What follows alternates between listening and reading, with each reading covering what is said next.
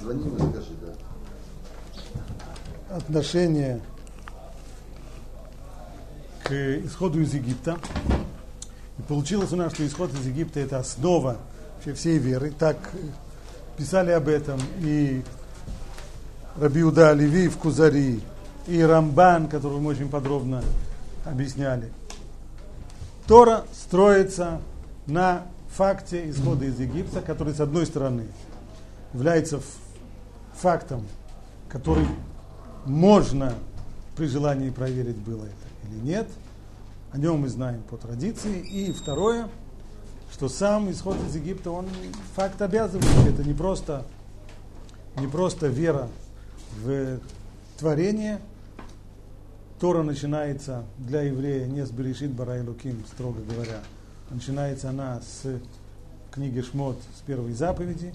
Так что пришлось даже Раши объяснять, а зачем же нужно было вообще все то, что написано в книге Берешит, начало Шмот. До этого ответил Раши, что это все необходимое предисловие. Ну, предисловие, оно есть предисловие, а сама эта книга, по сути дела, оно начинается именно там, где начинается. Ходыш Шазевахем, Роша Ходашим, этот, ход, этот месяц для вас, начало месяца. Так что получается, что исход из Египта основа веры. Евреи поверили в Бога, в результате исхода из Египта. И вот мы приходим к горе Синай. И там, смотрите, пожалуйста, страничка 17. Там сказано следующее. Ашем говорит Моше, вот я прихожу к тебе в толще облака, чтобы народ мог слышать, как я говорю с тобой, и также тебе они поверят навсегда.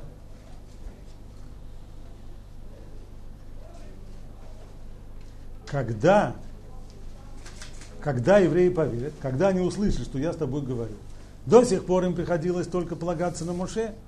Он говорит так-то и так-то. Ну, наверное, правду говорит. А может быть и нет. Ну, наверное, правду. А вот теперь уже точно поверят. Почему? Потому что они услышат, как я с тобой говорю. И они услышат, что действительно это факт. Интересно, а до сих пор они не верили? Ведь на самом деле, по крайней мере, дважды в Торе перед этим сказано о том, что народ поверил. Первый раз сказано, когда Муше явился к старейшинам еврейского народа, в Египте еще, сообщил им, что Ашем помнит о них, и что он собирается вывести их из Египта и проделал все чудеса и знамения, когда написано в Ямину, и поверили. Второй раз, где написано, что поверили? Когда стояли, когда стояли, совершенно верно, у моря, написано в Ямину Башем, у в Мошевдо, и поверили и в Бога, и в Моше. Наверное, мы бы тоже, если бы там стояли, тоже поверили бы. Вряд ли, вряд ли это не, можно назвать неубедительным доводом то, что происходило там, на берегу моря. Вот выясняется, что после того, как уже поверили, уж дважды написано, что поверили, и все вроде бы нормально, и все хорошо, начинается опять. И не, вот я прихожу к тебе в толщу облака, чтобы народ мог слышать, как я говорю с тобой, и зачем все это?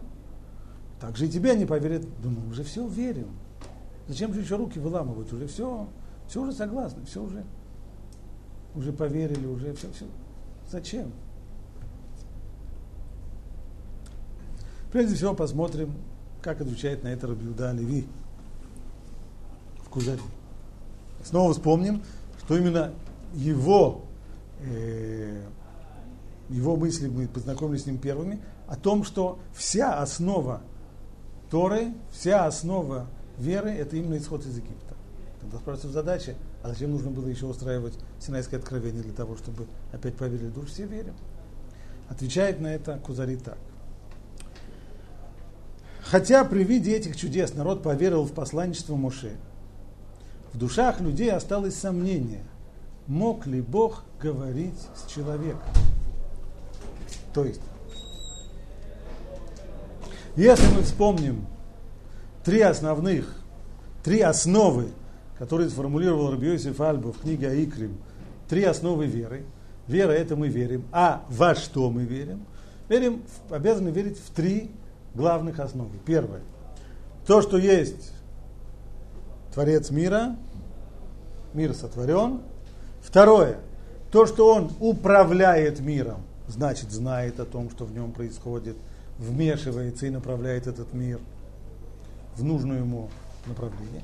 Третье, что есть Тора, то есть есть учение, которое Бог передал людям, Он не просто создал мир и управляет им, а Он еще от них чего-то хочет. То есть, чтобы они тоже как-то участвовали вот в этом процессе. Первые два принципа в, вообще-то были доказаны уже в ходе исхода из Египта. Было доказано действительно, как мы это читали в Рамбане, было доказано, что есть тот, кто сотворил этот мир. Мир существует только в силу того, что он сотворен. Доказано было, что есть тот, кто управляет миром. Все чудеса приходили в точно заданное время. Было об этом, было об этом. Более того, само, когда стояли уже на берегу моря, ведь Мидраш говорит, что увидели эти трупы, это не просто было просто так зрелище, видеть вздутые трупы египетских, э, египетских всадников. Там было еще и другое. Каждому было, дано было видеть э, вздувшийся труп именно тех десятников, тех прорабов, тех полицейских, которые до этого их угнетали. То есть здесь было еще и воздаяние, здесь было еще и наказание за преступление. То есть, что касается двух этих принципов, они действительно полностью, целиком и полностью были доказаны, в них уже сомнения нет. Не требовалось Синайское откровение для того, чтобы хоть что-нибудь добавить в области этих двух принципов. Остался третий принцип. Невуа, пророчество. То есть... А? принципы, которые сформулировал Рабиосиф Альбо в противовес Рамбаму, который сформулировал 13. Рабиосиф Альбо утверждает, что существует только три главных принципа таких, что если одного из них не хватает, тогда человек кофер, а все остальные, они либо выводятся из них,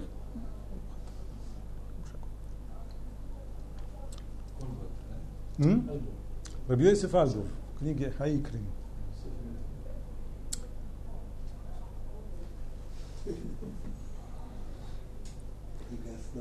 То, что здесь по-русски мало помогает, потому что это книга философская.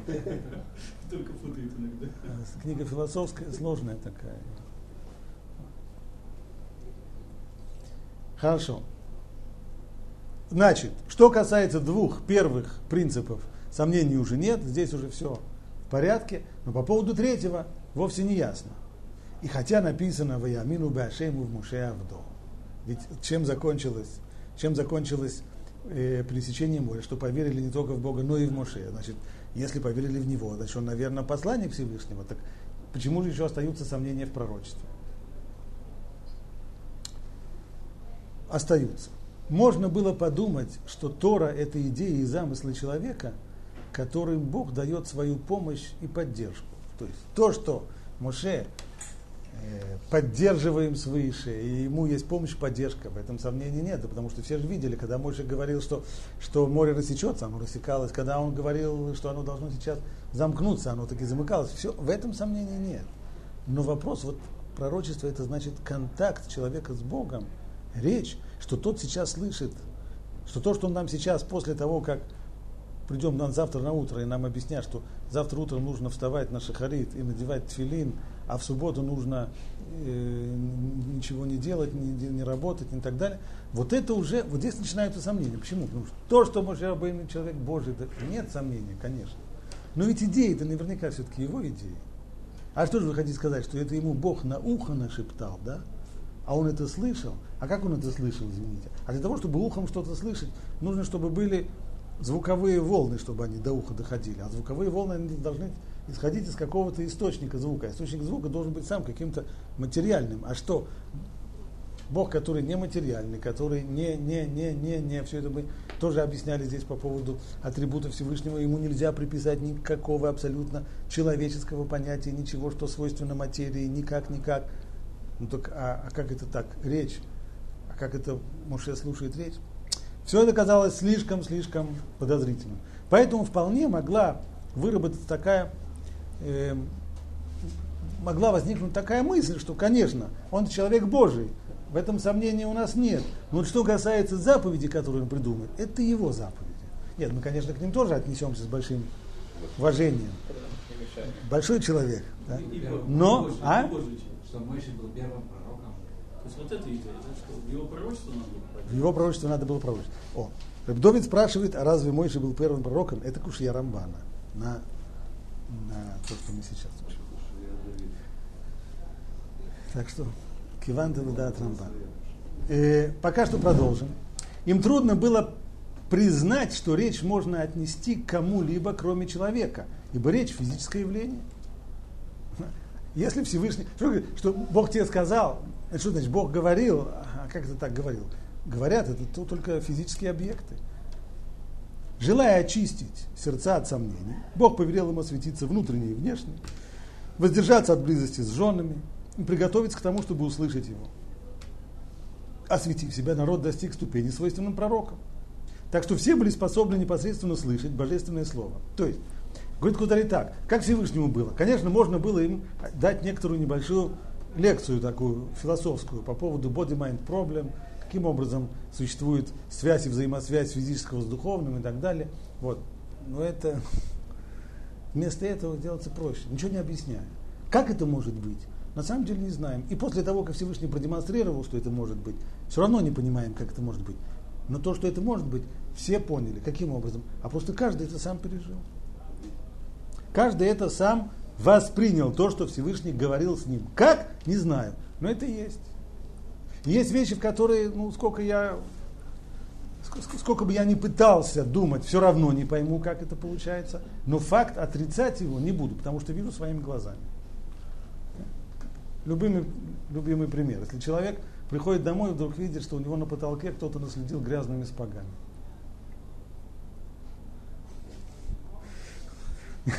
Естественно, в первую минуту хочется зажмурить глаза, да. Открываешь, следы остались. А как это произошло? Не знаю, как это произошло. То ли, может быть, мир немножко перевернулся, была, то ли была невесомость, то ли еще что-то, то ли кто-то со шваброй это делал, выдумывал. Не знаю. Но это есть, это факт, потому что я это вижу и сомневаться больше не могу. А как это произошло? Не знаю. То же самое здесь. Как это может быть так, что Творец мира говорит с людьми, и люди слышат наверное, своими ушами. Ответ – не знаю и знать не буду. Тоже, кстати, та же самая философия утверждает, что вот это вот body-mind problem, то есть э, психофизическая проблема, каким образом происходит взаимодействие физического и духовного, она принципиально неразрешима. Поэтому понять все равно не поймем. Но то, что это есть, факт. Это произошло через три дня. Его явлению предшествовали великие знамения, молнии, громы, пламя, охватившее Синайскую гору. Пламя горело на горе 40 дней – и народ видел его, и видел, как Муше входил в него, и выходил, и слышал, как были произнесены 10 заповедей, на которых основана Тора. Народ принял 10 заповедей не от человека или пророка. Заповеди были ему даны Богом. Вот для чего нужно было Синайское откровение. Для того, чтобы завершить три основных принципа веры.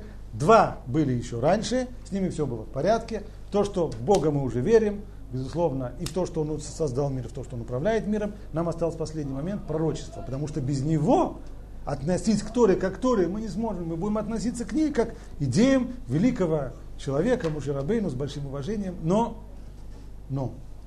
Даже может быть Пророчество это же не связано материального с духовным. Это духовность. В, в ходе... Слышит э, Это, сам, сама эта теза требует доказательства. Откуда я знаю, что пророк не, не слышит ушами? Снова, если бы я перед этим был пророком, то я бы мог бы сказать, когда был пророком, ушами слышал или не ушами слышал. Но... А? секундочку, во сне человек слышит иногда что-то? Пророчество это не сон. Так, сон это, сон это, сон это другая вещь. Сон, сон это совершенно другая, сон это другая вещь. Человек, у человека могут в воображении происходить какие-то вещи, да, безусловно.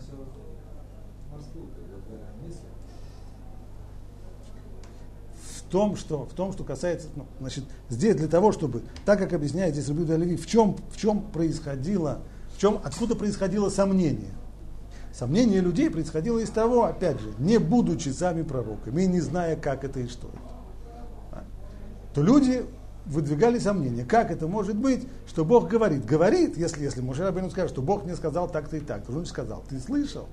Ну и что, Мой Рабейну был, можно было, конечно, в качестве возможного объяснения дать, дать твое и сказать, вы знаете что, на самом деле это не совсем так, чтобы говорить, это имеется в виду, что это только где-то там духовное. То есть у меня в воображении возникают некоторые, а, у вас воображение возникает. Очень интересно. Мысли да, мысли возникают. Голоса, голоса слышите. Давно началось. Вот. Поэтому... Вот. Все это да как сказал Раба Шалом, этот психолог, он сказал, психологи точно устали, но они были в конце. Было кому его отправить. Сказано, что народ принял 10 заповедей. Это не соответствует, не, не соответствует тому, что говорит Гмара, что только первые две. Да. Есть еще, еще Рамбам, самое, э, предисловие, да, так он пишет тоже Каббала Тура и сразу переходит на тему пророка. Совершенно верно, потому что без, без пророчества, да? без, без пророчества нет принятия Тора, очевидно. Очевидно. Но вот возражение, которое есть, нужно сказать, что приблизительно в том же направлении пишет и Раби Авраам Ибн Эзра, который был товарищем э, Кузари, тоже объясняет, почему нужно было Синайское откровение для того, чтобы решить проблему с пророчеством. Тот, кто не принял это, это Рамбан, и у него есть веские возражения. Смотрите, это ниже, там же на той же странице. Чтобы народ мог слышать, как я, как говорю, как я говорю с тобой, говорит Раби Авраам ибн Эзра, что среди евреев были люди, для которых пророчество было делом сомнительным. Хотя и говорит Писание, и поверили в Бога, и в Моше, его раба, там говорится только «и увидел Израиль». Да, Ваяр Исраэль не написано «весь Израиль», «коль Израиль». Только Израиль. То есть были те, которые поверили в Моше, и понимает Ибн Эзра, если уж поверили в Моше, поверили, что он и пророк, но не все. Но не говорится весь Израиль. И именно так нужно понимать сказанное ему. В этот день мы видели, чем, как, как завершает еврейский народ свою миссию во время Синайского откровения. То, что они обращаются к Муше и просят, чтобы все это прекратилось. Почему? Они хотят все, мы уже урок, который должны были получить, мы уже получили. Нам достаточно. Дальше страшно уже просто. Но нам достаточно. А что достаточно? И они резюмируют, что они получили на этом уроке. Что, что они получили? То, что в этот день мы видели, что здесь у вас, к сожалению, не хватает несколько слов в тексте, потому что просто драйвер э, от э, принтера их э, съедает. Ну, что делать? Математическое обеспечение не всегда. Что, что они увидели? Что может человек слышать слова Бога и остаться жить. А что мы видели? Самое главное, что есть пророчество, что может быть контакт человека с Богом, и человек после этого контакта еще остается живой. Это и есть пророчество. Никого не интересует такой контакт, после которого человек не возвращается к жизни, остается где-то там в высших мирах, сам будучи уже чисто духовным существом. А вот так, чтобы человек остался жить, то есть остался материальным человеком, который все-таки воспринимает, воспринимает контакт со Всевышним. Вот это мы уже выучили, что оно есть. Стало быть, это и было целью Синайского откровения получается, это Лей ранее Адам ВХ это не относится к пророку, или же просто пророчество, это не значит видеть Всевышнего. Да. Нет, это, это уже, это Всевышний это сказал Муше, это, это больше того, это больше того. Это то, что, это то, что Ашем сказал э, Моше, когда уже тот был уже пророком. Да? То есть он просил ступень, которая еще выше этого, а это уже не дано. Что он просил, это отдельная история. Это... Да, конечно. И, здесь у Рамбана будет возражение. И чтобы народ мог слышать, как я говорю с тобой, 10 речений. Также тебе поверят навсегда, значит, поверят, что ты мой пророк, поскольку отныне поверят в существование пророчества. Значит, до сих пор это все позиция Ибн Эзры. Говорит Рамбан на это, и это неверно. Почему? Первое его возражение. Поскольку потомство Авраама никогда не сомневалось пророчестве. То есть для еврейского народа факт пророчества был основой его, ну, скажем, национальной традиции. Все начинается с Авраама. Почему Авраам должен был бросить все и куда-то идти? Ну, голоса слышал. Ладно, голоса слышал, голоса слышал, пошел. Но дальше больше, когда ему уже сказали зарезать своего собственного сына, которого он ждал сто лет, Вот здесь уж явно, если бы это были голоса или какие-нибудь еще глюки, человек бы все-таки остановился бы здесь. Так, голоса и голоса, но, но всему, всему, есть, всему есть граница. Всему есть предел. Если было то, что было на, тогда на горе Мурия, если было жертвоприношение Ицхака, это значит, там было пророчество. То есть, а пророчество это та вещь, очевидно, при которой человек общается с Богом. Очевидно, так как говорит с другим человеком. И когда у него, точно так же, как у человека, у нормального, нет у него сомнений, что он говорит с другим человеком. Так и здесь. Значит, с трудом можно себе представить, чтобы в еврейском народе пророчество из-за каких-то там философских э, проблем и непониманий представляло бы собой вещь, которую нужно было доказывать. Это было национальной традицией евреев.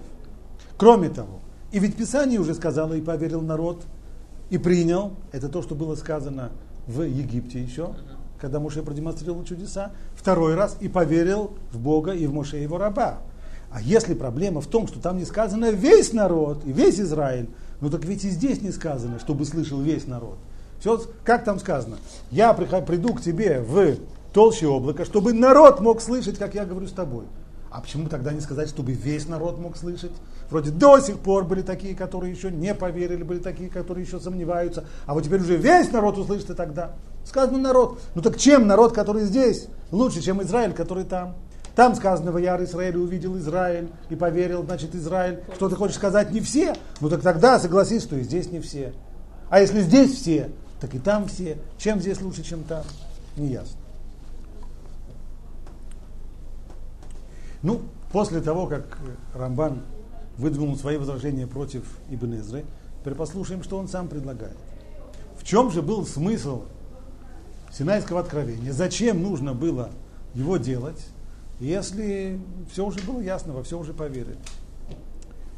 Мне же представляется верным, что слова вот я прихожу к тебе, означают, что ты должен войти в густую тьму, для того, чтобы народ мог слышать, как я говорю. И таким образом они сами станут моими пророками. Им не придется верить услышанному из чужих уст.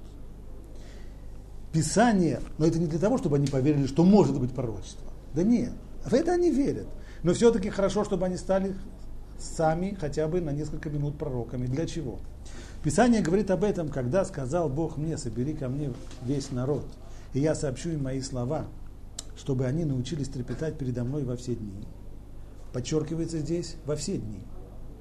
И также в тебя поверят навсегда. В гамбыха я амину леолам. И поверят в тебя также навсегда. Имеется в виду навечно во всех поколениях. И если встанет среди их пророк, здесь Рамбан цитирует посук из Парашат, из Парашат Реэв, книги Дворим, что если встанет среди их пророк или сновидец, выступит против твоих слов, ситуация, которая там конкретно рисуется. Появляется человек, который видит сновидения, который слышит голоса, который говорит, что он пророк и так далее, и говорит, что вот у него есть э, некоторые, скажем, коррективы к Торе. Он предлагает, чтобы в, в цицит было не было бы чуть поменьше узлов, а то слишком длинно. Или наоборот, побольше. Чтобы было не 8 ниток, а чтобы было 12 Да, например, по числу колен Израиля. Откуда ты это знаешь? Ты сам додумал? Нет, это мне Бог сказал. И как? И как нам вообще-то относиться к этому вопросу? То они немедленно опровергнут его, поскольку уже видели собственными глазами и слышали собственными ушами, что ты достиг самой высшей ступени пророчества. То есть пророки-то бывают разного уровня. Если бы все пророки были одинакового уровня, то у нас бы была бы проблема. Через пророка Муше мы слышали, что Тура, она вот одна. И здесь должно быть, и в цицит должно быть 8 ниток, и не 12. Он приходит другой пророк. Пусть он более современный, пусть он не такой древний, пусть он тоже пророк. А он говорит, надо, надо 12. Бог мне сказал, все, отменить 8, ввести 12 и, и все. Ну и как? 3000 как? как теперь? Либо нам нужно...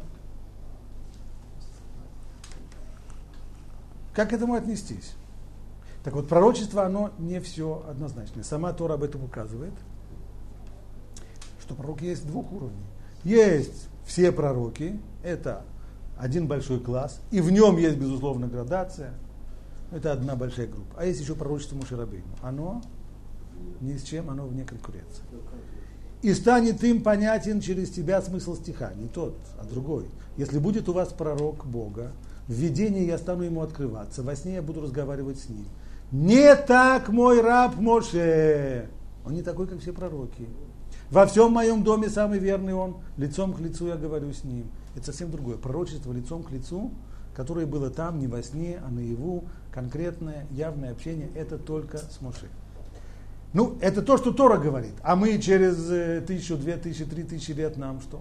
Так вот, для этого и было Синайское откровение. Для того, чтобы еврейский народ сам встал на ступень пророков, не просто пророков, а чтобы еще понял, что пророчество Муше, в котором они приняли участие тогда хотя бы на две минуты, что оно стоит над любым другим пророчеством, выше любого другого пророчества, и любое другое пророчество с ним несравнимо. Поэтому в тот момент, когда появится пророк, он максимум может быть обычным пророком. Другого такого, как Муше, нет и быть не может. Его ступень самая наивысшая. Поэтому, если появится любой другой пророк, мы скажем, пророк, это очень замечательно, очень уважаем, все хорошо. Но по поводу 12 нитей, извините, не примем. Почему? Потому что 8 нитей у нас от Муше, а пророчество Муше, оно вне конкуренции. Это отдельная история. Это. Ромаша, а если после перехода через море не были все пророки, зачем? Ну, все видели больше, чем э, нет, это только видение. Это только видение, это еще не значит. То, что показывает видение, это не значит, что сам человек стал пророком. Ведь известная тема Рамбан, с Божьей помощью даст Бог силы и времени, когда-нибудь еще дойдем читать Рамбана, который объясняет, известный же вопрос, если такой пророк, как Муше, он может быть только один, один, один, один, совсем только один, а все остальные, они совсем ниже его, это все другое, то как же могут мудрецы сказать, что среди, по поводу того пузыка, кам и не было больше другого пророка, как Муше, бы Израиль. В Израиле такого не было, а среди народов мира было. Кто это был Белям? Здравствуйте. Вот оказывается, выясняется, что есть еще такой пророк, как Белям. Мы говорим, он только один, один, один, один, один.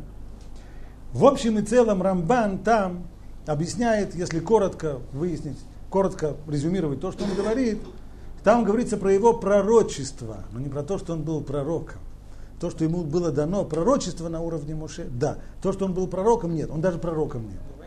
Он даже пророком не был. Стало быть, стало быть, стало быть. Еврейский народ тогда, если даже взять все те выражения, что видели больше, чем видел их Искель, Бен Бузи и так далее, так далее, значит видели, им показали. Но это не значит, что они стали пророками. А вот здесь вот, на горе Синай, все стали на минуточку пророками.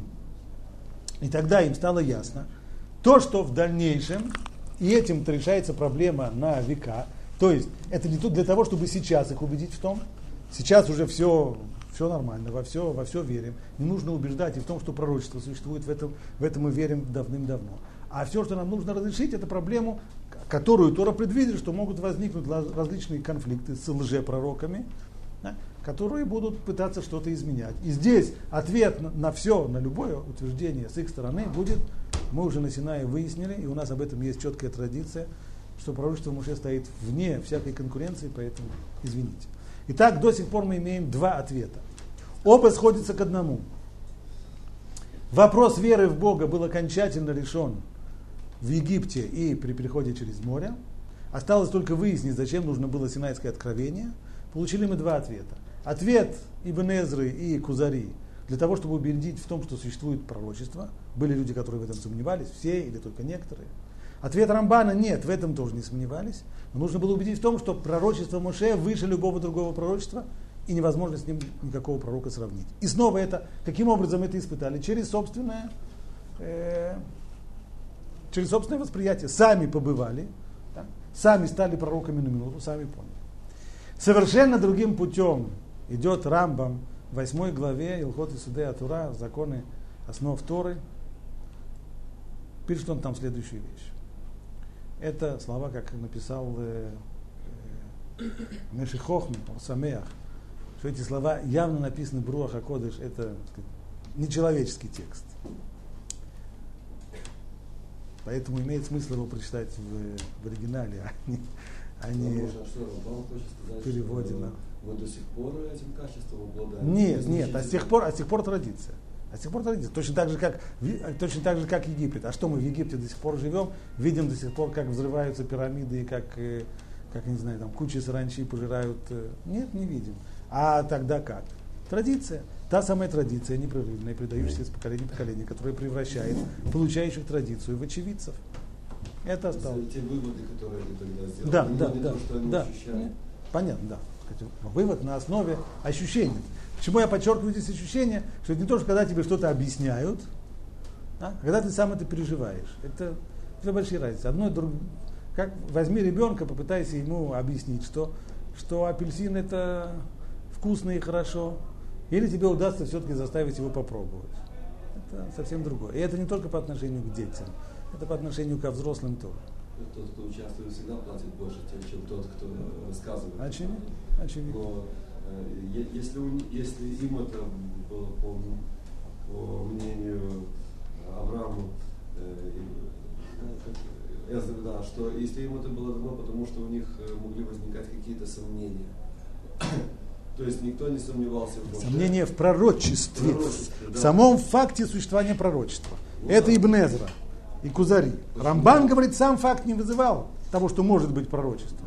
Нужно было выяснить еще одну вещь, которая не вызывала сомнений, которая у них тогда и не возникала, может быть, не было вопроса на эту тему. Но все равно этот вопрос нужно было озвучить. То, что пророчество, да, оно, конечно, есть, но не все одинаковые. Есть пророчество совершенно другой лиги. И это пророчество Муше. С тем, чтобы избежать дальнейших неприятностей. С лжепророками. А лжепророки, а вся проблема лжепророка существует только после того, как мы вообще-то в пророчество уже верим. Потому что если бы в самом факте пророчества мы Все сомневались, так все бы, да, лжепророки были бы там же, где и все настоящие. Мы бы никому не верили, над всеми бы посмеивались. Э, Это мнение Рамбама. Есть э, мнение Кузари и Раба Эзры, что э, ну, я- Сам ну, факт вызывал да. сомнения. А почему не может быть такого, что сам факт может, быть, может вызывать сомнения у нас, слышавших эту историю? То есть мы там не были, мы не видели, мы, это мы услышали от учителя. У нас тоже могут возникнуть сомнения. У нас, конечно. По поводу, по, по поводу чего? По поводу самого поводу факта или по поводу чего? Или по поводу того, существует ли пророчество? Ну да. Так точно так же, как мы решаем вопрос о существовании Бога, у нас тоже могут возникнуть сомнения, существует он или нет. Так? И поэтому нужно было продемонстрировать то, что он существует один раз в Египте, а потом полагаться на традицию. Точно так же и здесь. Один раз нужно было продемонстрировать, что пророчество существует. Каким образом все это, все- все- каким образом просто люди в этом участвовали. Как, например, я не знаю, гипноз или еще какие-то вещи. Придет человек и скажет, а я не верю, что бывает гипноз. Получили. Да? Получишь, тебя загипнотизируют и так далее. Тогда, если он после этого придет и скажет, я сам это, я в этом участвовал, я, я, я просто сам это пережил и так далее, да? то в дальнейшем, а, а его внуки, а его внукам останется только слушать то, что он им сам расскажет. Но это не значит, что они это, в это будут верить полностью до Это, конца. это, уже, это уже общий вопрос Для чего традиции. им дали? А им же тоже рассказывали. Это, это, что это уже. Рамбан, это уже Рамбан. Нет, им ничего не рассказывают. Чего им рассказывать? Ну как, Это то, что Рамбан... Пророчество существует. Только они этого сами Не-не-не-не-не-не, чувствуют. почему нет? Это, это утверждает Рамбан. Ибн Эзра и другие говорят, что было сомнение среди евреев в том, что пророчество вообще существует. То есть не знали. Не знали. В этом серьезно сомневались. Дело в том, что если кому- какому-то человеку рассказывать о вкусе кокосовых орехов без того, что он попробует, это совершенно бессмысленно. Поэтому Всевышний дает им попробовать, что это такое. Но если мы этого не знаем, если мы не попробовали, Нет, так что нам не, с того, не, что кто-то не, не, не, не, не, не. Безусловно нет. Безусловно нет. Безусловно нет. Это не значит, что каждый раз, когда появится, это Рамбан уже, это Рамбан уже объяснил, мы это уже озвучили на прошлом уроке. Посмотрите на странице, на странице 16. И поскольку Всевышний так, вверху на 16 странице, начало абзаца. Поскольку Всевышний не будет делать знаков и знамений в каждом поколении для каждого злодея или еретика, он повелел, чтобы мы постоянно делали нечто в напоминание и в знак того, что видели наши глаза, и передавали это нашим сыновьям, а их сыновья своим сыновьям, их же сыновья следующему поколению. То есть, поскольку не может быть ситуации, в которой каждое поколение, в каждом поколении, в котором найдется, даже не поколение, географически, а в, в Южной Африке уже все поверили, а в Австралии еще осталось трое парней, которые что-то думали-думали, два пива выпили, ну как-то, не прояснилось. Ну, может, им тоже устроим небольшой исход из Мельбурна куда-нибудь. Да, да. Нет. Ответ нет. Это один раз. Одноразово. В дальнейшем все, что есть, есть традиция. Но традиция, и это снова Рамбан подчеркивает, традиция, традиция и рознь. Потому что когда просто эта традиция, когда где-то что-то когда-то было там, так, то это все вещи, которые и забываются, и придаются через некоторое время сомнения, и начинают возникать э, противоречия и так далее. Здесь должна была быть традиция очень живая, поэтому это традиция, которая обрастает массой заповедей, ежедневных действий, которые все связаны с исходом из Египта. И Песах исход из Египта, Сукот исход из Египта, и Маца исход из Египта, и Тфилин исход из Египта, и Мезуза исход из Египта, и исход из Египта. То есть так, чтобы это стало вообще частью ежедневного бытия человека. Тогда у него это входит как вещь очевидная, которая раз была, очевидно, то же самое с исходом, то же самое с Синайским откровением. Если будет четкая, если будет очень четкая передача от поколения к поколению, тогда проблема решена. Да? И такая, кстати, Тора сама предусмотрела. Где она предусмотрела? Есть у нас заповедь, Ваегады Талабинха, ты должен обязательно сообщить это своему сыну. Что ты должен? Йома Шарамад это бы в тот день, когда ты стоял там в Хореве. То есть мы обязаны передавать, это обязанность каждого, передать своим детям. Обязанность истории. Так? И запрет забывать это. Отдельный лав, запрет забывать то, что было на Синае. Передавать своим детям то, что было на Синае, что мы получили там Тору. И запрет забывать это. Так? И сам Рамбан, это, посмотрите, на 19 странице Рамбан начинает это объяснять. У нас здесь только до конца нет. Польза от этой заповеди велика. От какой заповеди? От заповеди обязанности передавать о Синайском откровении из поколения в поколение. Ведь если бы мы получили слова Торы только от Муше, то произошло бы вот что. Смотря на то, что пророчество Муше было подтверждено знамениями, чудесами, мог бы появиться другой пророк или сновидец, который приказал бы поступать вопреки тому, что потребует Тора. Да? Кстати, исторические параллели уже, все это уже было, появился, да, появился в свое время молодой человек из Назарета, очень э, харизматичный, очень э, и так далее. Тоже там э, воду в вино превращал, и по воде ходил, и так далее, и так далее. Вот тебе, пожалуйста. Да? И если бы он наговорил, правда, он особо многого не наговорил, не, может не успел, немного говорил, но хотел там отменить Натилат. Я да им хотел отменить. Так. Шаббат не хотел отменить, он, разрешил, он хотел только больше разрешения кулот по поводу запрета запрета э, врачевания в шаббат. И еще он хотел э, развод запретить. Там, может быть, лицо как Бейт Шама или вообще запретить. Немножко темно. Вот, вот и все. Но и все равно, и на этом уже, и здесь уже вопрос. Так вот, для того, чтобы мы никогда об этом не забыли, что такое было на Синае, что мы получили там Тору не от, не от человека и не от кого-нибудь, а то, что мы получили Тору в, результате пророчества непосредственно от Муши. И любой другой пророк, даже если он на самом деле пророк, не берем уже пророков. Пророк, все, сдал все экзамены, имеет статус очевидного пророка. Все понятно. И вместе с тем, если он хоть что-нибудь скажет против того, что сказано в Торе, то здесь мы ему верить не станем. Почему? Рамбан, потому что мы уже тогда, наши отцы выяснили на Синае, что пророчество Муше выше любого другого. И это уже было занесено как, э, как очевидная вещь. Харамбам, как мы сказали, вообще идет совершенно другим путем. Смотрите, что он пишет, читаем в оригинале, потому что это жалко читать это по-русски. Моше Рабейну, Лоимину бо Израиль мипней хаотот шеаса.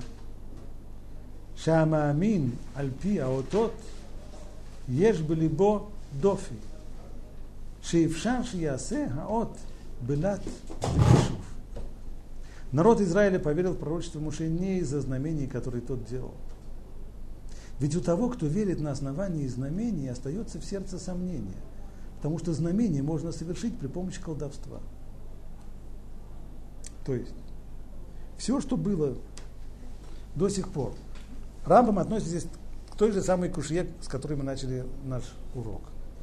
Если уже дважды перед этим было сказано, что еврейский народ поверил, поверил и в Бога, и в Моше, и поверил народ, все это уже было сказано и в Египте, и у моря. Чего же нужно было еще заставлять их верить? Говорит, Рамбам поверил-то, конечно, поверил, но поверил слабой верой, потому что это ешь были дофи, то есть это вера, в которой остается всегда сомнение. Червячок сомнения при такой вере не умирает. Делай какие угодно чудеса, какие угодно знамения, какие угодно приведи. Кстати, слово знамение здесь от умофет. Шамамин альпия тот. Это не обязательно знамение чудесное, чтобы кто-то делал восьмерки в воздухе или превращал воду в вино. Имеется в виду и доказательства тоже. Человек, который верит на основе чудес или любых других доказательств, ешь бы либо дофи, у него, в его вере есть изъян. Почему? Потому что это никогда не сто процентов. Всегда остается сомнение какое, что можно сделать подобное, если знамение при помощи колдовства. Хотя, конечно, уже в Египте было, сами колдуны сказали, все, мы уже больше не можем. Да. Дуэль там закончилась, уже на пятом раунде сказали, дальше, дальше не выходит. Ну, все равно, все равно где-то, а может быть они просто, а может Рабену где-то, они в Египте учились, а может быть Муше, 40 лет в Египте он же отсутствовал. Наверное, ездил в Тибет, куда-нибудь там. Да, там, каким-нибудь гуру и так далее. Он, конечно, по-дурацки звучит это возражение. Но сказать, чтобы оно полностью, чтобы оно пол, было полный нонсенс и, и при этом возражении, чтобы вера была стопроцентная, нет. 95% да. Ну, у моря даже 97%, ну, 99%. И все-таки, и у моря там что-то было, ветер там подул какой-то сильный, чего-то там э, Написано ветер, да, там было, может быть, да, вот. И, опять же, прилив, отлив, э, вулканическая деятельность и так далее.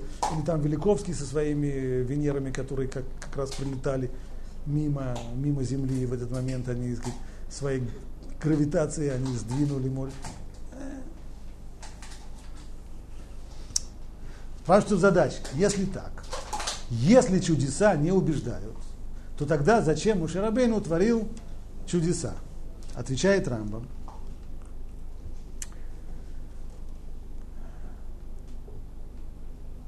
Эла Коля вот тот, что Аса Муше Бамидбар, Лифи Ацорых Асаам, Лола вирая Яля Невуа. А все чудеса, которые Муше делал в Египте, это только по необходимости, а вовсе не для того, чтобы доказывать свое пророчество. А я царих лашки это мицриим, кара это ям, Вейцлеран Бетухо. Было безвыходное положение с египтянами. Так, Всевышний загнал нас в ловушку тогда. Спереди было море, с двух сторон крутое, крутое ущелье с высокими стенами, а с четвертой стороны египетская конница. Все, бежать некуда.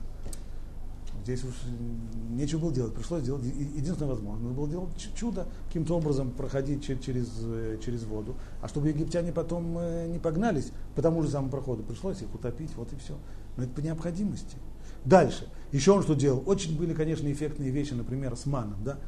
Манна небесная с неба падала. Конечно. А зачем? Это для того, чтобы проявить, какой, какой он великий пророк и так далее? Да нет, просто кушать очень хотелось. А 3 миллиона, 2,5-3 миллиона человек в Синайской пустыне прокормить, этот проект невозможен. Известно, в 1973 году, во время войны с Йом-Кипура, третья египетская армия, третья армия, это по советскому э, уставу, это все стандарту 70 тысяч человек. Так. Значит, она оказалась там окруженной, 70 тысяч человек. Продержаться они могли недели три. А после этого кушать и пить хотелось. Им, их когда окружили, то есть отрезали их, э, форсировав Синай, да, то пришлось им с, с вертолетов э, кидать на эти самые крекеры, воду и так далее. Так, э, здесь то же самое. Здесь не, не, 70, не 70 тысяч человек, 2,5 миллиона. Ну, нет возможности прокормить такое количество людей в Синайской пустыне. Никак. Никак. Таких трудно, даже такое количество трудно и, и не в пустыне прокормить. Само собой, но уж в пустыне точно. Поэтому пришлось действительно с неба сбрасывать э, ману. Только воду не сбрасывали. Вода была, было другое решение. Опять же, чудо. Ну да, совершенно верно. Да. Был ходячий колодец. очень высоко. Цаму. Царахнул Амазону, Ридлану это ман. Когда нужно было поесть, так сбрасывал на ман. Цаму, когда хотелось пить, бакала это эвен, тогда добыл им воду из Мушерабейну, добыл им воду из камня. Кафру боедат корах, когда началось против него восстание Кораха, и чуть было все не закончилось очень печально. Пришлось э, Пришлось сделать так, чтобы их земля проглотила. Балау там арец. Вехен коль шарау тот. Точно так же все остальные чудеса. То есть все то, что Моше творил, было по необходимости. Стоп. А то, что было в Египте, какая там была необходимость? Там же наоборот. Если была необходимость в чем? То, что фараон не отпускал из Египта, так можно было сразу, самые последние удара, сразу, чтобы у него помер его первенец. И он бы сам понял намек, что поскольку он тоже первенец, то он следующий по, по списку и так далее. И все, вот, вот и... Значит, в Египте на самом деле чудеса-то были именно для того, чтобы продемонстрировать что-то. Но Рамбам очень точно говорит, все чудеса, которые Муше явил в пустыне, были сделаны по необходимости. А в Египте, так и да, для того, чтобы что-то доказать, чтобы что-то продемонстрировать. Почему? Да потому что это не то, что чудо вообще не создает у человека никакой веры. Да нет, создает, но только недостаточно. Но надо же с чего-то начинать хотя бы. Поэтому с этого начали в Египте, для того, чтобы создать какую-то такую минимальную веру, при которой есть сомнения. Эти сомнения-то и остаются. Поэтому в действительности мы видим, что хотя, хотя уже вышли из Египта, как, как, как народ ведет себя около, около моря. Из Египта уже вышли, видели все чудеса и написано, все поверили, все замечательно. И что теперь, когда конница фараона настигла, начали над Мой Шрабейну издеваться. Так? А что уже, Ами Блен, Кварим Бамицраем, а что в Египте уже не хватает э, кладбищ там, есть проблема.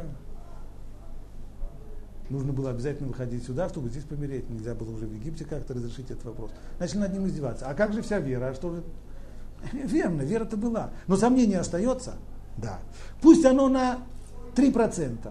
Но чем, чем этот червячок сомнения хоть на 1%, чем он опасен? Потому что в момент кризиса, в момент кризиса он разрастается вот так. То есть, пока шли целую неделю по пустыне, все было нормально. Дошли по пустыне и все. Нет вопросов. Как только попали в кризисную ситуацию, почувствовали себя в мышеловке, вот здесь вот червячок сомнений поднял голову. Стоп, стоп, стоп, стоп, стоп. А кто сказал? А может быть на самом деле нет? А может быть это мой Шарабейн у нас на нас просто охмурил, а может быть это гипноз, а может быть это не знаю что, а может быть это комета, а может быть это ракета, а может быть... И начали тут же издеваться. А что теперь больше Рабину делать? Творить другие чудеса, но все равно не поможет. Потому что какие чудеса не твори, все равно останется у человека червячок сомнения. Это касается и доказательств тоже. Все это почему? Потому что во всех, когда человек видит чудо, чудо само по себе еще ничего не доказывает. Доказывает себе человек, который после того, как он его видит, он должен сделать вывод. Ага, значит, если так, да море вздыбилось и вдруг э, встало вот так вот стеной. Да? Ну и что? Человек должен еще сделать себе вывод, даже если это не глюк, предположим, это на самом деле. Ага, значит, если так, то очевидно какая-то высшая сила здесь работает. Но если человек, но поскольку это зависит от самого человека, это его здесь роль, да, то в тот момент, когда у человека появляется нежелание, недостаток желания, трудности, то вот здесь вот именно эта часть, она начинает их хромать. А кто сказал, что если так, то а может быть и не так. Понятно, есть люди, которые вообще не хотят ничего видеть, которые даже когда рядом с ними случается, ну вот просто очевидно чудесное, а просто не видят его. Это известный анекдот про лорда Нельсона, когда, когда он вышел своей эскадрой в море, чтобы с французами драться, а в последний момент его решили правительство вернуть. И сигнальщик на мачте ему там кричит вниз, лорд-адмирал с берега сигналит. Нельсон быстро все понял, что ему дело. Он достал свою подзорную трубу, приставил к выбитому глазу, посмотрел, посмотрел, я ничего не вижу, поехали дальше. Так оно, конечно. Это, так, это, это довольно распространенный способ тоже уходить от, от, того, от необходимости делать вывод. Но даже там, где человек уже сталкивается с фактами, ну вот, ну, ну вот никак, оба глаза зрячие, и уже, и уж никак. Но делать вывод тоже не всегда хочется. И этот вывод всегда он да, если так, то при условии, что А, Б и В, тогда да. Но условии А, Б и В, что здесь не было колдовства, что здесь не было чародейства, волшебства, ветер подул, прилив, отлив. То... И в моменты кризиса это вылезает. Поэтому все, что Мойша Рабейну делал в дальнейшем, все чудеса не для того, чтобы продемонстрировать, продемонстрировать свое пророчество. А все это только по необходимости. Тогда спрашивают на задачи. Продолжает дальше Рамбо. Убамей мину чем тогда можно было убедить? Как же можно было тогда решить этот вопрос, чтобы было на все сто? бемаамад ар Синай. А поверили на горе Синай. А что там было? Что там чудеса были более крутые, чем до сих пор были в Египте? Что там было? Как там Рамбан это здесь упоминал. И, и Кузари. Гора тряслась. И огонь там был. Кстати, если почитать это так, просто непредвзятым... А, нет, просто, просто из, извержение вулкана. Нет, извержение вулкана. А в Синае вулканическая деятельность, она, как известно, еще долго, долго там длилась. Ну, а что такого было там? По, по крайней мере, кажется, в Египте было уж куда более впечатляюще. Да? А что там было такого? А вот что там было. Шейнейну рау вылоза. То, что мы там видели своими глазами, а не кто-то другой. Ознейну шаму вылоахеу. Мы слышали своими ушами, а не кто-то сначала услышал и нам рассказал. Аэш, вааколот, валепидим, вунигаш арафель, вааколь медаберла. Все это мы видели. И голоса мы видели, и пламя мы видели, и то, как Муше зашел в, в, в облако, и голос, который говорил ему в анушом им, и мы слышали Муше, Муше, лех, и морда им как вы как. Муше, иди, скажи им так-то и так-то и так-то. Вехену омер, и когда Всевышний напоминает нам, мама Дарсинай, что он говорит? По ним бы, по ним тебе Рашем и Махем. Лицом к лицу Ашем говорил с вами. То есть, что здесь произошло? То, что было на Синае тогда, то, что изменилось, здесь не было доказательства, которое необходимо, чтобы в нем человек обязательно принял активное участие и сделал бы вывод. Если так, то на Синае не нужно было делать если этот вывод, если так, то. Ага, если гора трясется, значит, ну это уж точно Бог с нами говорит. Вовсе нет. А была совсем простая вещь, было непосредственное общение. Когда человек непосредственно общается с кем-то другим, да, то есть ему ни, никто не доказывает, что с ним кто-то сейчас общается. А он это воспринимает как непосредственно так, как мы воспринимаем объективную реальность вокруг нас. Если я говорю сейчас с вами, так, то я знаю, что я сейчас с вами говорю. И мне не нужно, чтобы вы мне сейчас доказывали, а если придет кто-нибудь и сейчас мне скажет так. Но сейчас я тебе докажу, что на самом деле ты не здесь, а на самом деле ты сейчас находишься в другом месте, и, не знаю, и находишься сейчас не в Иерусалиме, а находишься сейчас где-нибудь, не знаю, в, в Одессе на улице Пастера, и тебе это все снится. Всерьез, всерьез я к этому не отнесусь. Всерьез я к этому не отнесусь. А я тебе докажу сейчас, буду доказательства приводить, а я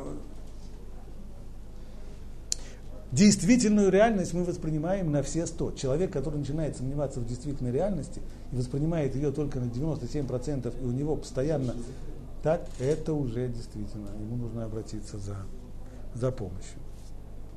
Вне всякого сомнения. Это то, что было на Синае. Получается, по Рамбаму, в отличие от Рамбана и Ибнезри и Кузари, по Рамбаму исход из Египта не решил проблемы веры в Бога. Он только начал ее решать, он только заложил основы. Это было, был, была там вера, конечно, в Египте, в исход, во время исхода из Египта, но это была вера ущербная. Ешь были дофи. Ущербность там была. Какая? Сомнение она не убила. А для того, чтобы окончательно убить сомнение, во все, не, не только по вопросу пророчества, а начиная с самого первого. Вообще, откуда мы знаем, что Бог есть? Откуда мы знаем? Да Синаем это. А откуда мы это знаем? Да потому что он там говорил с нами непосредственно. Зачем убивать сомнения? Нет. Потому что, опять же, потому что если сомнение не убито, если червячок сомнения там остался, да, то в любую кризисную минуту он вырастает. И тогда уже, и тогда уже, нет, свобода выбора остается и тогда, когда нет никакого сомнения. Это уже, это уже чудеса человеческой личности, что свобода остается и при наличии и при полном отсутствии сомнений. Каким образом Ейцер это делает? Ейцер всегда напускает, Ейцер умеет напускать э, арафель, ну, умеет напускать туман. Как он это делает, это... А? Да, да, да, да, да. Есть, когда мы прочитаем, есть очень интересный, очень интересный отрывок из Хувот Альвавод, в котором он рисует всю эту тактику. И, безусловно, начинается все с появления снова сомнений, с того, что мир более-менее ясный и черно-белый, сначала превращается в несколько такой сероватый, с дымкой и так далее, так далее, так далее. И пошло, пошло, пошло. Действительно, зачем нужно было в тот момент, зачем надо было убить сомнения? Обязательно. Вот Сам, И почему это не нужно делать? Потому что мы на Синае собирались, мы на Синае собирались заключить там союз, брит. Союз это когда двое становятся вместе, на совсем. Да? Представь себе, скажем, невесту, которая спросит э, своего жениха за час до, до хупы, мы совсем вместе? Он скажет, вообще-то да, ну, на 97 процентов, да, а 3 процента себе со стороны. Это, это так, это нет. Это нет, это нет. Но для этого один раз, один раз мы, мы не заключаем брит заново. Не-не-не-не. Мы ну, только входим, продолжаем брит, который был заключен, союз, который был заключен раньше. Мы в него входим. А основа его должна была быть на все сто. И мы только продолжаем его. Мы его только продолжаем. Дочитаем Рамбама до конца. Значит, и также сказано, лицом к лицу говорил Господь с вами. То есть, что там было главное на Синае? Лицом к лицу. Еще сказано, не с отцами нашими заключил Господь этот союз, а с нами. Откуда видно, что именно Синайское откровение было несомненным доказательством истинности его пророчества. Сказано, вот я прихожу к тебе в толще облака, чтобы народ мог слышать, как я говорю с тобой. И чтобы они поверили и тебе навсегда. Отсюда ясно, что до того верили в него не абсолютной верой, а такой, который оставляет место сомнения. То есть была, конечно, вера в результате исхода из Египта, но вера, оставляющая место сомнения. Таким образом, те, кому он был послан, сами стали свидетелями истинности его пророчества. Нам свидетели нужны. Когда нам нужны свидетели? Когда мы где-то не были, мы отсутствовали, значит, у нас реальность, реальность мы ее не знаем. Поэтому свидетель должен воссоздать перед нашими глазами, ушами, сознанием, воссоздать эту реальность. Он видел, он слышал, он там был участвовал, он должен нам рассказать, он сам свидетель. А могу ему спросить, а кто тебе доказал, что это на самом деле было? Хорошо, ты мне говоришь, что ты видел, что Рабинович одолжил 200 шекелей э, своему соседу. Замечательно. А кто тебе доказал, что ты на самом деле это видел? Да я это видел. А кто тебе доказал, что ты на самом деле видел? Если я это повторю второй раз, то явно свидетель решит, что, что судья, наверное, немножко, немножко не в себе. Конечно, не в себе. Это мне, там не бывшему, нужно свидетелю. Но свидетелю самому не нужно никакое доказательство. Таким образом, те, кому он был послан, сами стали свидетелями истинности его пророчества. Им не нужно было делать дополнительные знамения. Ведь они и он подобны двум свидетелям, которые видели одно и то же вместе. Каждый из них подтверждает истинность слов товарища, и ни один из них не должен приводить доказательства истинности слов другого. Свидетели спрашивают по, поодиночке. Скажем так, ну расскажи, что ты видел. Я видел то-то, то-то. Замечательно. А вот твой этот самый напарник второй, он тоже это видел? Да. А можешь доказать, что он это тоже видел? Я, конечно, не могу доказать. А что ж ты свидетель? Я свидетель, потому что я сам видел. Но ни один свидетель не должен доказывать правильность того, что видел другой. Так и Моше. А? Так нет, он нет, он нет Мипед. Два свидетеля пришли, они видели, что мы видели.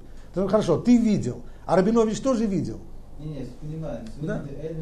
Это уже другое дело. Это уже, мы, мы говорим о другом сейчас. Что те, которые стояли там, о чем говорит Рамбо? Те, которые стояли там, им не нужно было доказательства от Моше, приведи доказательства, что Бог с тобой говорил. Потому что они сами это слышали. Стало быть, им не нужно доказательство его свидетельства. Каждый из них подтверждает истинность слов товарища, ни один из них не должен приводить доказательства истинности слов другого, так и Моше. Весь еврейский народ стал его свидетелем после Синайского откровения. ему не нужно было делать им знамения. Не нужно было каждый, каждое утро вставать в Синайской пустыне и думать, что бы такое, какое коленце вы, вытворить сегодня, чтобы поддерживать свой рейтинг э, веры, веры в него. Все, это был вопрос решенный. Поэтому в начале его пророчества, когда Всевышний дал ему знамение, которое нужно было сделать в Египте, и сказал ему, и послушаются тебя, это было первый раз в Синайской пустыне, когда Ашем только посылает Моше, и он обещает, ты, ты к ним придешь, и все, и они тебя послушаются, Моше Рабин начинает говорить, не, не, не. А Моше знал, что у того, кто верит на основании знамений, остается много места для сомнений и раздумий. И отказывался идти, говоря, но они мне не поверят. Рамбам решает здесь серьезную проблему. Как это после того, как Ашем пообещал Муше, что они тебя послушаются. Муше говорит, да не, они мне не поверят. Но Ашем тебе сказал, что они тебя послушаются. Что ты начинаешь, они тебе не поверят? Ответ. Имеется в виду, да, я, конечно, буду выдавать им какие-нибудь такие чудеса. Они послушаются. Почему? Потому что будут впечатляющие э, какие-нибудь чудеса, да? Но поверят так, как нужно? Нет, так не поверят. А потом с ними, с теми, кто так не поверил, иди в пустыню. В серьезный момент, когда он будет лезть на какую-нибудь гору и убегать от какого-нибудь Амалека, поди знай, что будет. Пока Всевышний не сообщил ему, чем, чем Ашем рассеял все его знамения, все его, все его сомнения. Тем, что он сказал, везел и хаот, вот тебе настоящее знамение какое. То, что когда ты выведешь народ из Египта, то вы будете служить мне на этой горе. То есть что будет? Будет Синайское откровение. На нем, что это будет за служение? На нем все абсолютно сомнения уйдут, потому что будет непосредственное общение. Пока Всевышний не сообщил ему, что эти знамения нужны только до исхода из Египта. А потом, в момент Синайского откровения, раздумья исчезнут. Конечно, нужно было делать чудеса, безусловно временная их э, цель и польза, она есть. Тогда Творец сказал, я дам тебе такое знамение, чтобы они убедились, что я на самом деле послал тебя с самого начала, и в их сердцах не останется сомнений. И об этом написано, и это будет тебе знаком, что я послал тебя. Когда ты выведешь народ из Египта, будете служить Всевышнему на этой горе. Получается, что любому пророку после Муше мы верим не только на основании знамения, так что можно было бы сказать, если сделает знамение, будем слушаться его во всем, что он скажет. Нет. Мы верим ему потому, что есть заповедь, которую заповедал нам Моше в Торе, сказав, если сделал знамение, слушайтесь его. Рамбам снова приходит к той самой конфликтной ситуации, которую затронул уже Рамбан. А как быть, когда приходит другой пророк? Так? Почему мы должны верить Моше, а не ему? Почему мы... Вообще-то, с точки зрения Аллахи, пророк должен сначала доказать свое пророчество. Есть экзамены, которые он должен знать. У него должны быть все анкетные данные, все в полном порядке, все все у него должно быть хорошо, он должен быть хахам, гибор, ашир, все. После этого он должен еще одно из двух. Либо сделай чудо, либо предскажи будущее. Да? Предскажи будущее, причем что-нибудь позитивное, и что-нибудь недалекое, и что-нибудь, что поддается вообще проверке. Не что-нибудь такое туманное, как трехстишие этого самого Нострадамуса, а что-нибудь вот такое вот конкретно. Ну, если он все это делает, значит он пророк. Что же мы скажем? Что мы его верим, потому что он нас убедил? Нет. Почему? А он чудо сделал. Значит, чудо на самом деле это никого не убеждает, строго говоря, на самом деле. Правда это? Да, конечно. Так, восхищает и прочее, да, конечно, очень может быть. Ну, поди знай. А может быть, опять же, чародейство, волшебство, магия или еще какие-нибудь, еще какие-нибудь штуки. Да, никогда, то есть чудо никогда полностью не может жить. А почему же мы ему тогда верим? Ведь настолько мы же ему верим, что даже если он потребует от нас каких-то действий, потребует он, не знаю, сейчас срочно развязать войну с, э, не знаю, с Ираном, да? Обязаны его слушаться. Нельзя, нельзя тому, тому, кто пророк, нельзя ему перечить. И есть наказание тому, кто отказывается слушать пророка. А почему тогда слушать? Хотя это на самом деле касается и пикуах нефиш, и Ответ не потому, что он нас убедил, а потому, что есть в Торе заповедь, как другие заповеди. Есть заповедь одевать филин. Есть. Есть такая же заповедь не верить пророку, а держать того человека, который сделал чудо, держать его за пророка. Вот это заповедь. На что это похоже? Значит, еще раз. Нет, мы верим ему потому, что есть заповедь, которую заповедал нам Моше в Торе, сказав, если сделал знамение, слушайтесь его, обязаны ему подчиняться. Точно так же, как нам заповедано судить на основании показаний двух свидетелей. Хотя мы не знаем точно, свидетельствуют они правду или ложь. Пришли два свидетеля, засвидетельствовали, что действительно Рабинович одолжил 100 шекелей своему соседу. И что? Я, мы, как бы един, обязаны сейчас дать пса, пса Калаха, что пусть сосед вернет 100 шекелей. А мы уверены в том, что это правда, что действительно это было? Нет, и не может быть никогда такой уверенности. А два свидетеля говорят, да, а может они сговорились. Да, но мы их расспрашивали, и запрашивали, и присягу давали, и с пристрастием, и старались их запутать, и они все. Это может быть, либо они говорят правду, либо что они так хорошо потренировались, что они, что, что запутать их нельзя, одно из двух, либо так, либо так. А что же мы тогда заставляем раскошелиться? Потому что заповедь такая, гзира такату, как все остальные заповеди. Заповедь у нас, если два свидетеля показали, и сбить их с их показаний мы не смогли, несмотря на все человеческие старания, мы должны сделать по их слову. И нас дальше не интересует этот вопрос, а как это на самом деле в реальной действительности там было. Я в той реальной действительности не был. Был бы, видел бы, меня не было.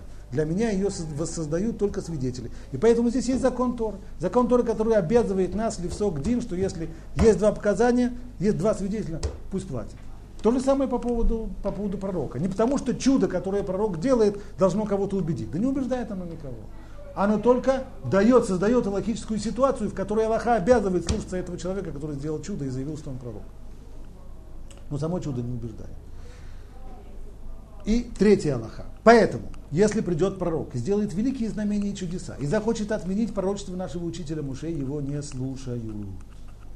И можно быть уверенным, что все эти знамения – фокусы или колдовство, так как истинность пророчества Муше не основана на знамениях, так, чтобы можно было сравнить эти знамения. Да? Начнем делать здесь, устраивать табличку, у кого более крутые знамения. Да? Этот самый молодыжник из Назарета, он по воде ходил, а, а мой Шарабейну по дну ходил. Это самое, как называется. Море разверз. А что, а что более, как называется, что более круто, это или это? Нет, мы видели собственными глазами и слышали собственными ушами то же, что слышал он. А что мы слышали? Тору. А в Торе еще записано, что отличие, в отличие от того, что говорит пророк, этот пророк нас хочет убедить, что, что нужно 12 ниток в цицит, а в Торе их всего 8. Поэтому извините. Обратите внимание, что здесь аргументация иная, не так, которая у Рамбана. У Рамбана все основано на том, что пророчество Моше выше всех остальных. А это выяснено на горе Синай. Здесь не то. Здесь то, что здесь то, что здесь сам тот факт, что мы убедились в существовании Всевышнего и получили там Тору лицом к лицу, а не на основании чудес. А что другой пророк принесет? А я чудеса умею делать, а я пятью рыбками могу накормить. Э, ну, замечательно. И, и что? И что? Ну хорошо, замечательно. Но этим Тору отменить нельзя, никак нельзя, потому что ее-то мы получили не на основании чудес, ее-то мы получили лицом к лицу. Нет, мы видели собственными глазами и слышали собственными ушами то же, что слышал он. Это похоже на людей, которые засвидетельствовали человеку, видевшему нечто своими глазами, что это не так, как он видел. Я уже этот пример приводил. Если придут мне два человека и скажут, сейчас мы тебе сейчас докажем с помощью всяких доказательств и чудес, что ты на самом деле сейчас не в Иерусалиме, а ты на самом деле в другом месте. Не докажете. Не докажете. А? Мы те, которые стояли там. Ну, не они, а мы. Имеется в виду те, которые там стояли. Поэтому Тора говорит. Докажет, если они делают, э, что появляется Красная площадь, э, я не знаю, там, это значит, что они, это значит только, что они умеют делать, что они умеют делать, что они умеют делать только самые чудеса и прочее. Как Ишай вчера рассказывал, чтобы даже корова, не корова, кто там, лошадь пела и плясала. Ну, сказать, ладно. Э, больше ничего не доказывает. Умеют, умеют делать чудеса. Ну и что? Ну я-то, я-то сейчас адекватно себя воспринимаю, я знаю, где я нахожусь. Я знаю, где я сейчас. Но все, все равно должен был остаться какой-то осадок в душе. То есть по сей день, с тех пор. Ну что-то, что-то должно быть, чтобы, чтобы это происходило и дальше. То, что однажды произошло тогда, оно должно происходить и в вечности. Понятно, что очевидно, нет, что осталось, в еврейской душе остался какой-то отпечаток, такой, на основе которого в дальнейшем так далее. Но это уже вещи, вещи мистические, к которым Рамбам не относится. Очевидно, они, то есть вещи такого серьезного характера, как вот непосредственный контакт со Всевышним, конечно же, они оставляют, оставляют безусловно. Это есть, есть иногда, есть иногда, есть иногда, есть в некоторых книгах такие выражения, что тот, тот э, э, человек, у которого ноги его отцов стояли на горе Синай, не может в этом сомневаться и так далее, так далее. Есть подобные выражения. Но это не строгие категории, которые можно, на основе которых можно строить. Это вещи, которые... Это нельзя строить философские какие-то Не выводы, только философские, не, не философские, никакие выводы нельзя строить на этом. Это послушаешь людей, которые, опять же, они чувствуют, они слышат, они всем сердцем, они, они и так далее. Ну что, я имею в виду, что-то должно нам э, помешать не принять лжепророка. Вот здесь, сейчас. Нет Лжепророка не мешает принять только одну вещь. Если он, что он, если он противоречит Торы. Если у него противоречия с Торой нет, хотя я смотрю ему в глаза и чувствую, что врет. Он, вот, вот, вот внутри чутье какое-то такое.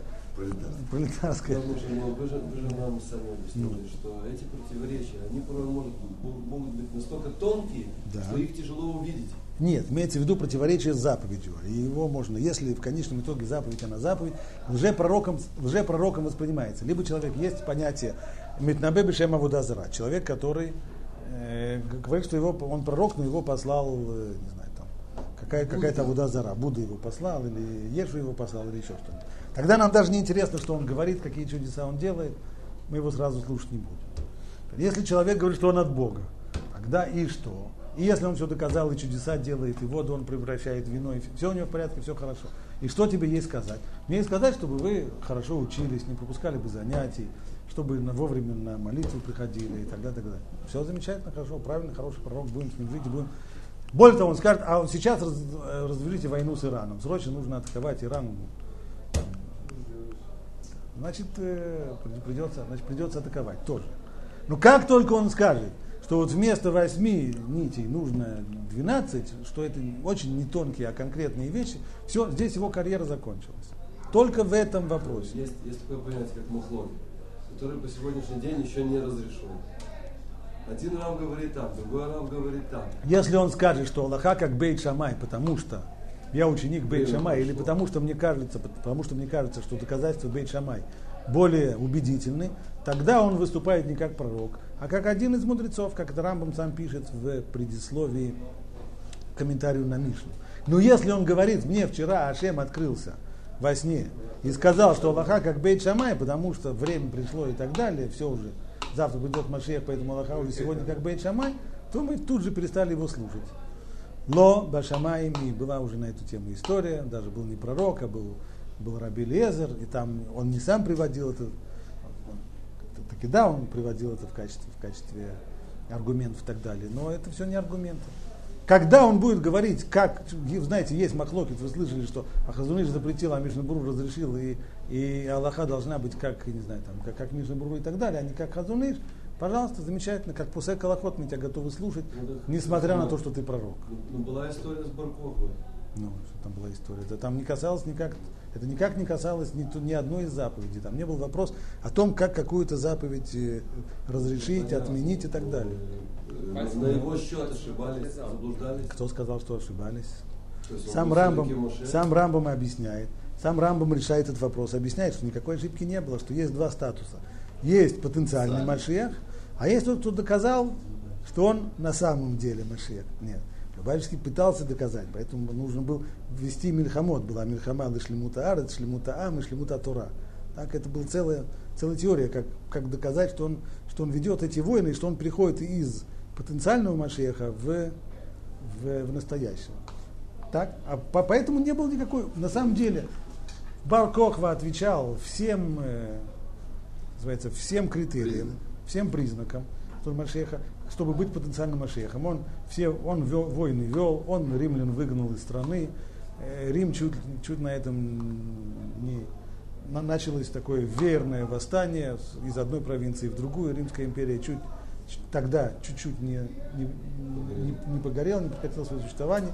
Он воевал Мильхамот Ашем, он и воевал и за Тору, он заставлял. Любопытно, что из всех писем, которые, которые остались от него, все, так сказать, его историческое наследие, так есть одно письмо, в котором приказ посадить за решетку этих самых э, миним, скорее всего, христиан имеет в виду. В общем, неправильных людей.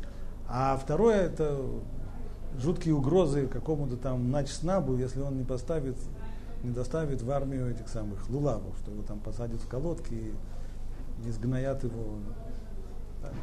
То, что он сказал народу, кто, кто с ним попризать себе правые пальцы. Это не противоречит Аллахе. Ну, значит, это самый, это вопрос, очевидно, Альпидин, это, наверное, неправильно, потому что просто так себя уродовать э, нельзя и так далее, и так далее. Но это еще не значит, что он себя... Это уже момент, когда, по крайней мере, до, до определенного момента он вполне, вполне отвечал всем. Храм начал строиться, не просто... Э, скорее всего, не начал, было намерение. Было намерение. Но планы, планы, планы построения храма были. Да, видели мы все это самый полушекель, который он уже печатал, печатал свою монету, все, все шло, все было на мази. Поэтому он был, потом, когда выяснилось, что это не так, значит, он оказался, был потенциальный Машех, но не, А он сам понимал, что он как бы... Я не знаю, что он понимал. У нас, у нас об этом, у нас об этом, наши знания об этом минимальные, практически не осталось ничего. Стало быть, зак- заканчивает, заканчивает Рам, Рамбам, поэтому Тора говорит, что даже если сбудется знамение, не слушай слов этого пророка, потому что он хочет с помощью чудес и знамений отрицать то, что ты видел собственными глазами. А поскольку мы верим знамению только потому, что так заповедовал нам Муше, то как же мы можем принять знамение, направленное против пророчества Муше, которое мы видели и слышали. Итак, три подхода, которые мы видели здесь, два довольно близких, которых объединял Рамбан и Кузари, объединяет их то, что они видят именно в исходе из Египта основу веры, а Синайское откровение, оно только должно решить проблемы с принятием пророчества или именно пророчества Муше. И подход Рамбама, что и сама вера до Синайского откровения была вера только допускающая сомнения. Для того, чтобы стать верой, необходимой для заключения союза, чтобы быть в действительности избранным народом и принять Тору без какого-то сомнения, для этого нужно было Синайское откровение, и только оно завершает вопрос веры. На этом мы сегодня закончим. Вполне